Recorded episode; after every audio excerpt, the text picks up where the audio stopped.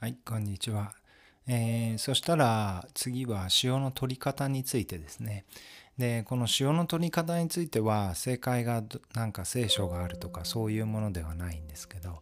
えっと一応 WHO っていうね、世界保健機構って僕はまああんまり信じてない団体ですけど、そこの、えー規定によると、え1日 5g 全世界全人種どの季節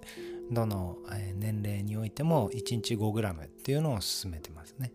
で、えー日本人っていうのはもともと 1617g とかそんぐらいは取っててで冬になって、えー寒い国の人とかは漬物とかそういうのが増えて、えー 30g とか取ってる人もいたみたいですね。まあ 20g 前後っていうのはまあ結構日本人はよく取ってたあの塩の量だったんだと思います。で今僕が患者さんにあの勧めてるのはだいたい1回 3g の、塩湯か塩水夜寝る前に取ることを勧めてるんですね。でそれ以外にも僕自身も夜取る時っていうのはもうちょっと 5g ぐらいは取ってるかなあのそんぐらい取ったりあと普段の食事ですねにあの、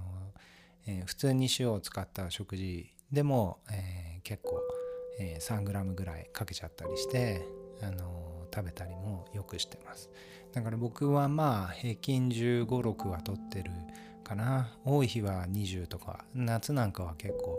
あの夏茶を飲みながらだけでも 6g ぐらい取ってますね。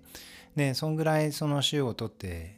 るとですね。まあ僕もともとそのすごく血圧が低かったんですね、えー血圧がもう本当ゆったりしてると100も上が100もないぐらいなんですけど血圧はさっきも話したようにちょっと低すぎると体には良くないです。だから120前後が一番大体みんなにとっていい血圧なんじゃないかなと思うんですけどあの朝起きれない人とかっていうのはねよく低血圧で起きれないとかって言ってますけどあれは実は循環が悪くて体に水が溜まってるわけですねあの本当はもっと血圧を上げて、えー血液の循環を良くして水を排泄しあの腎臓の血液量を増やしておしっこの量を増やすってことをやりたいんですけどそれが塩が足んないと血圧も上がんなくて朝起きれないってことが起こるんですね。で塩はあの血圧あの僕の患者さんでねあの血圧160ぐらいある人もあの塩を取ることによって血圧が下がる人もいますしあとは朝起きれないような低血圧の人ってのも110ぐらいまでぐっと、えー塩を23ヶ月取ってればあの上がるようになって体調も良くなってきます。でそもそも WHO のその1日 5g っていうのはかなり怪しいデータですしあのそんなことを守る必要は全くないと思うんですけどちゃんとした塩を取ってれば血圧はほとんど上がらないですね。うちの病院の患者さんは多分まあ今定期的に23ヶ月1回の人も含めて1500600人は通ってるかなと思うんですけどそのうちのまあ3人に2人ぐらいは結構毎日のように塩を取ってる人が多いですね。まあそういうのが必要な方が多いというか、まあ、健康を維持するために塩を使うっていうのはあの非常にいいことですしあの最終的なうちの病院の目標は漢方薬なくても塩でコントロールできるようになって、えー漢方を卒業っていうのが一つの目標になってます。でそんぐらいたくさんの人が塩を飲んでるんですけどまあ本当に副作用がびっくりするぐらいないですね。体調が良くなってる人がすごくあの多いのでまあそういう、えー状態を見てでだんだんまあ体調良くなってくると別に毎日飲まなくてもいいかなっていう感じにもなったりするのでそういう時はあのお休みしたりですねそういう感じで全然いいと思います。で僕自身がすごく塩を飲もうと思う時は睡眠不足の時ですねちょっと夜更かしとかしちゃって明日の朝早いっていう時は結構な量のえ塩を飲みます。まあ 6g とか全然いってるんじゃないかな。そんぐらいの量の塩をこううがいしながら飲んでですね。でそうすると朝あの1日2日はその、えー寝不足の状態でも結構塩をがっつりとってればそんなに負担はなくあの1日過ごせちゃうんですけど。でそういう使い方を僕は結構してます。で僕も血圧が、えーと低かったのが今120前後にあのきっちりコントロールできるようになりました。そしたらだいぶ体調も良くなるしね。あのうちの患者さんで、えーと、血圧160で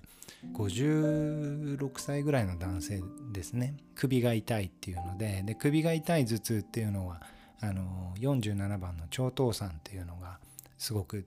典型的によく効くあの漢方薬なんですけどでその患者さん実はその痛いって言ってた頃に、まあ、治療を始めてあのそれで検査もしたんですよね。そしたらどあの頸部大動脈っていうところがちょっと乖離してるって言ってあのすごい危険な状態なんですけどでそれで高圧薬も使いながらえー、あの治療を始めてたんですけど血圧が下がらないっつってうちの病院に来たんですね。でその時にまあもちろん漢方薬が先にやりましたけど結局その家で使ってる塩をですね確かハワイかなんかの塩から、えー、と海のせいに変えたんですね。そしたら血圧がもう本当に2ヶ月ぐらいでスーッと下がって、えー、今は高圧薬も、えー、とたまに飲んでるかな。あのそういう感じの患者さんがいますけどあのその方も本当に塩を積極的に取るようになって血圧が改善してかつその頸部大動脈の帰りも23年経過観察して結局もう大丈夫だっていうので、えー、手術もしないであの元気になった方が1人います。でまあやっぱりまず塩を飲む時にあの塩に対する恐れっていうのがあるとそれだけで血圧上がっちゃったりしますので、まあ、まずちょっと、えー、なんか副作用が出たらやめてみようぐらいの感じででどんぐらい飲んだらやばいのかなっていうのもちょっとこう実験してみるといいと思うんですけど僕もかなりやっぱり患者さんに勧めてるだけに自分自身もあの副作用をね患者さんが体験する前に体感じれたらと思って結構な量取ってるんですけど全く問題ないですね。でやっぱりあの血圧が上がってるサインとしてはですねあの後頭部の頭痛が結構強くなるっていうのは一つ、えー、血圧が上がってるサインとしてあります。あとはあのすごくカーッと血が上ったような感じになってあのめまいがするとかね。そういう人は七物効果糖46番を使うと睡眠も良くなったりしてすごくいいんですけどまあそういうその死を受け入れる体の状態があんまり良くない人っていうのはそういう漢方薬も最初は併用して血圧を下げながら塩を取ってもらうっていうことをよくやってます。だからまあそんぐらいその塩っていうのは、えー、誤解されていてそんなに悪いことはないので是非取ってもらいたいんですね。でよく塩を飲むのが苦手っていう人も多いんですけどやっぱりそういう方っていうのは塩に対する偏見がまだやっぱりある人が多いですかね。あのそういう人も頑張って飲んでみてもらって体調が良くなるのを感じるとだんだん美味しくなってきたなんていうこともよくある話なのでまあ是非取ってもらうといいいいと思うんですね。で飲めない人が食事にかけてもいいんですかって言うんですけど僕自身も食事にすごいあの塩をかけてます。でかけてるんですけどやっぱりなんか塩をね飲んだ時の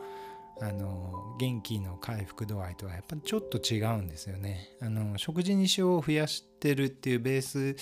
でもそんなに問題ないはずなんですけどいざ治療っていうかね何か自分の症状に対してそれを改善したいって思うんだったらやっぱり夜寝る前にあのがっつり飲んでみてもらうと、えー、はっきり効果がわかるかなと思います。で塩のあの溶かすのは水がいいのかお湯がいいのかっていう話もたまに聞かれるんですけどあの塩っていうのはすごく不思議な物質で水にもお湯にも溶解度がそんなに変わらないんですね。どっちにしてもあんまり変わらなくて僕なんかは夏は暑い時は水ですね。冬は寒い時はお湯にして飲んでます。それはどっちでもいいんじゃないかなと思いますね。でちゃんとあのにがりが入ってる天然塩だと、えー、その中にマグネシウムとか塩化マグネシウムとかカリウムとかそういうのが入ってるのでそういうのが水で加水分解されたりする関係もあって濃度が高くなると高くなるほどアルカリ性になるものがすごく多いんですね。まあこれは体感的にやっぱりちょっと濃いのをしっかり飲んだ方がいいっていうのは自分でも感じ取ってそれを進めてるんですけどやっぱりそういう加水分解がしっかり起こってアルカリ性のものを取るっていうのも結構実は大切な効能なんじゃないかなと思って僕自身はあの濃いめの塩水を結構夜飲んでます。やっぱり人間の味覚ってすごく塩に関しては敏感にできてますのでやっぱり自分の味覚を一番信じてほしいですね。でその塩の味ってまあ食事でももちろんわかるんですけどあのやっぱり水で飲むっていうのが一番よく味が分かりますのでその時に自分の一番美味しいと思う、えー、濃度ですねそれにしてあの飲むようにするとすごくいいと思いますのでそんな風にして飲んでみてください。